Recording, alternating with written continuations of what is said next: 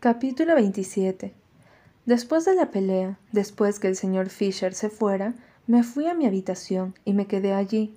No quería estar cerca de Jeremy cuando regresara, en el caso de que él y Conrad fueran a darse una segunda ronda. A diferencia de Steven y yo, los dos casi nunca se peleaban. En todo este tiempo que yo los he conocido, jamás había visto que lo hicieran, solo como en tres ocasiones. Jeremy miraba irritado hacia Conrad y Conrad miraba hacia Jeremy. Era tan simple como eso.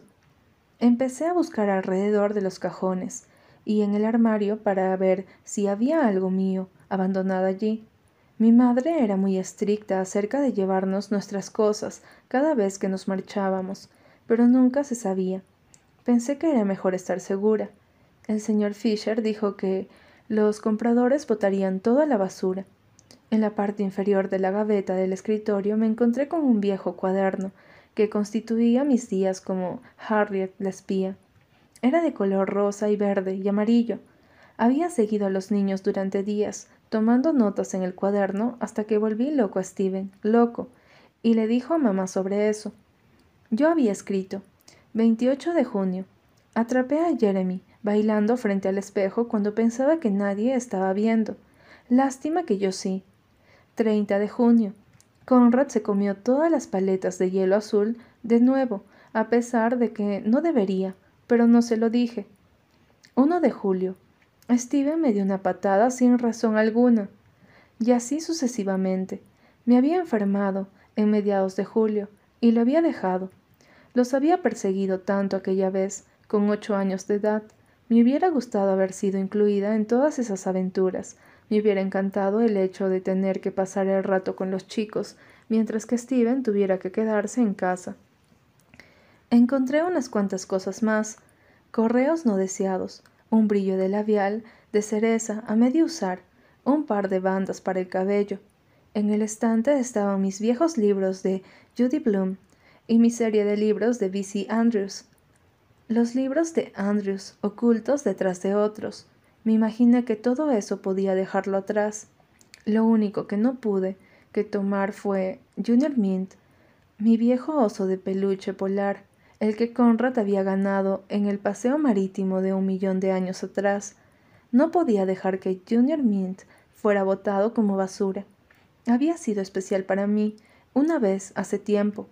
Me quedé arriba por un tiempo, buscando entre mis cosas viejas me pareció otra cosa más que valía la pena mantener. Un telescopio de juguete. Recuerdo el día que mi padre me lo compró. Lo había visto en una de las pequeñas tiendas de antigüedad a lo largo del paseo marítimo, y fue caro. Pero él me dijo que debería tenerlo. Hubo un tiempo cuando yo estaba obsesionada con las estrellas y los cometas y las constelaciones, y pensé que podría llegar a ser astrónomo. Resultó ser una fase, pero fue divertido mientras duró. Me gustó la forma en que mi padre me miró como si fueran momentos padre e hija. Todavía me miraba de esa manera a veces cuando le pedía la salsa. Tabasco en restaurantes, cuando sintonizó la estación de radio NPR, sin tener que preguntárselo. La salsa de Tabasco me gustaba, pero no tanto como NPR. Lo hacía porque sabía que él se sentiría orgulloso. Me alegré de que él fuese mi padre y no el señor Fisher. Nunca habría gritado o discutido conmigo, o no se hubiera enojado por el derrame de Clyde. No sé qué tipo de hombre es. Nunca lo he apreciado lo suficiente para ver qué tipo de hombre es. Capítulo 28 Mi padre rara vez venía a la casa de verano, un fin de semana en agosto tal vez, pero eso era todo. Nunca se me ocurrió preguntar por qué. No fue hasta un fin de semana que él y el señor Fisher vinieron al mismo tiempo, como si tuvieran tanto en común, como si fueran amigos o algo así. No podían ser más diferentes. Al señor Fisher le gustaba hablar, hablar, hablar, y a mi padre solo hablaba si tenía algo que decir. El señor Fisher estaba siempre mirando Sports Center, mientras que mi padre rara vez veía la televisión, y si lo hacía, definitivamente no era para deportes. Los padres iban a un restaurante de lujo en Drayton. Una banda tocaba allí los sábados por la noche ya que tenía una pequeña pista de baile.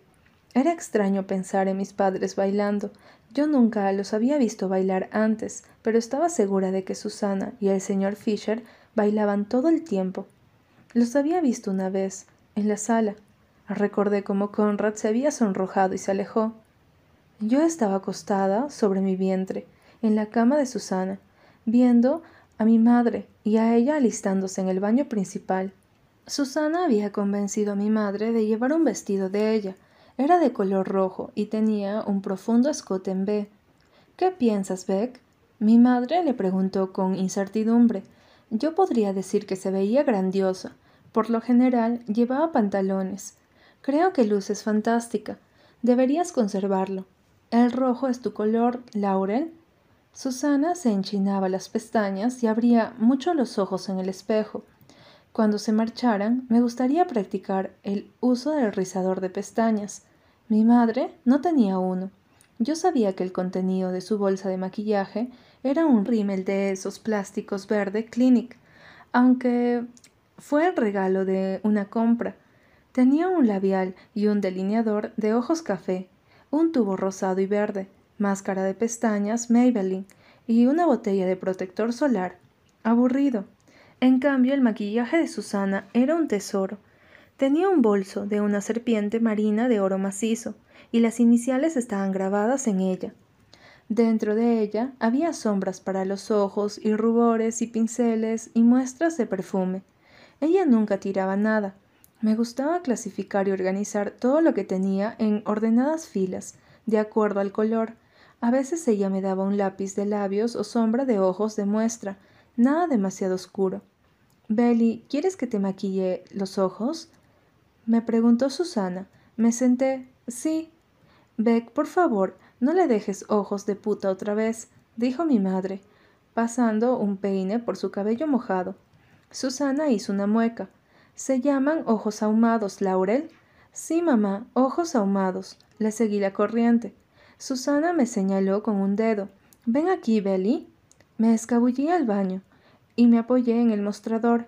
Me encantaba que me sentaran con las piernas colgando, escuchando todo como una de ellas. Ella metió un pequeño pincel en un bote de delineador negro. Cierra los ojos, dijo. Obedecí, y Susana arrastró el pincel a lo largo de mi línea de las pestañas, mezclando hábilmente y quitando el exceso con su pulgar. Luego barrió la sombra sobre mis párpados y yo me removí emocionada en mi asiento. Me encantaba cuando Susana me maquillaba, pues yo no podía esperar el momento de verme en el espejo. ¿Tú y el señor Fisher van a bailar esta noche? le pregunté. Susana se echó a reír. No sé, tal vez. Mamá, tú y papá. Mi madre se echó a reír también. No sé, probablemente no. A tu padre no le gusta bailar.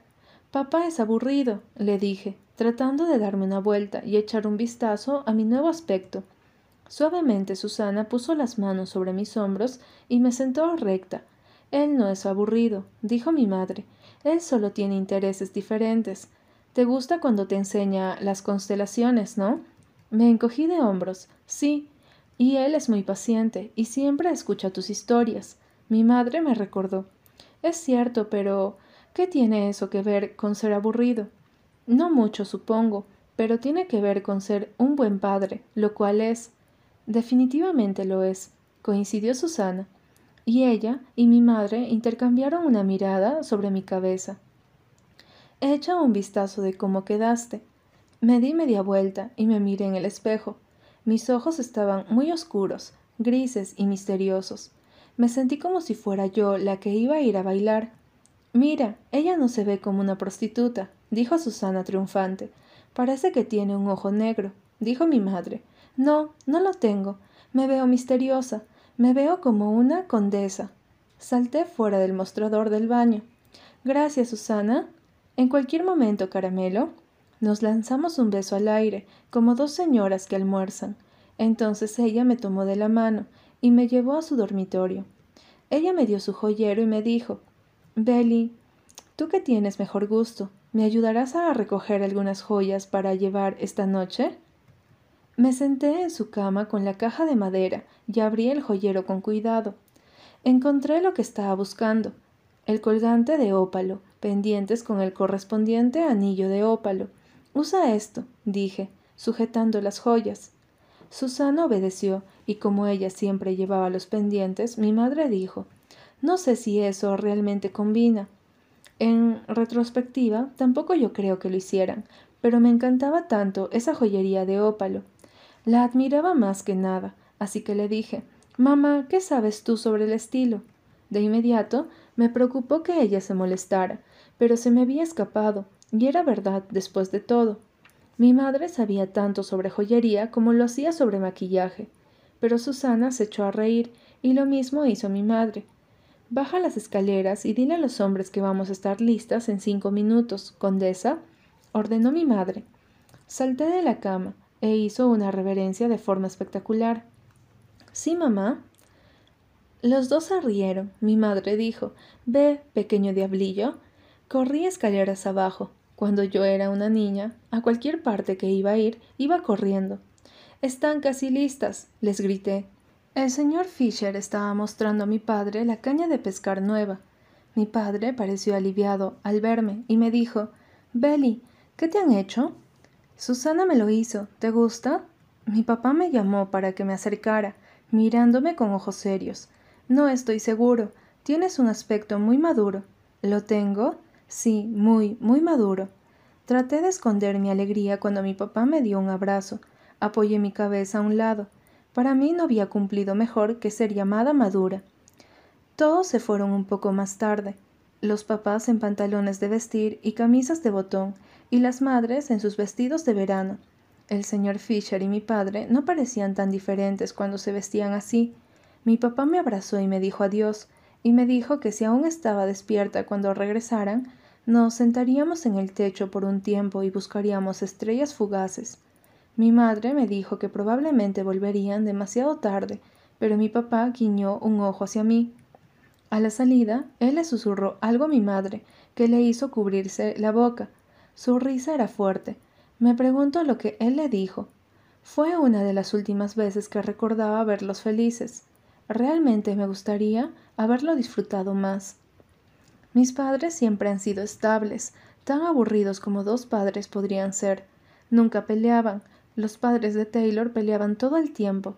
Yo estuve más de una vez en fiestas de pijamas, y el señor Yabel llegaba tarde y su madre estaba muy molesta, pisando fuerte en sus zapatillas y lanzando cosas por todas partes. Estábamos en la mesa durante la cena, y me gustaba hundirme más y más en mi asiento. Y Taylor seguiría hablando de cosas estúpidas, como si Verónica Gerald llevaba los mismos calcetines dos días en el gimnasio o si deberíamos ser voluntarias para el equipo de fútbol JB cuando fuéramos estudiantes de primer año. Cuando sus padres se divorciaron, le pregunté a Taylor si de alguna manera fue un alivio. Ella dijo que no, dijo que a pesar de que había peleado todo el tiempo, Todavía eran una familia. Tus padres nunca pelean, dijo, y yo pude notar el desdén en su voz. Sabía lo que quería decir. Me preguntaba sobre eso también. ¿Cómo es posible que dos personas que habían tenido una vez un apasionado amor ya ni siquiera peleaban? ¿No se importaban lo suficiente para pelear? Y no solo entre ellos, sino también por su matrimonio. ¿Estuvieron alguna vez enamorados? Mi madre se sintió alguna vez de la forma en que yo me siento hacia Conrad, viva, loca, borracha, sensible. Esas eran las preguntas que me obsesionaban, y no quería cometer los mismos errores que mis padres hicieron. No quería que mi amor desapareciera un día como una vieja cicatriz. Quería que ardiera para siempre.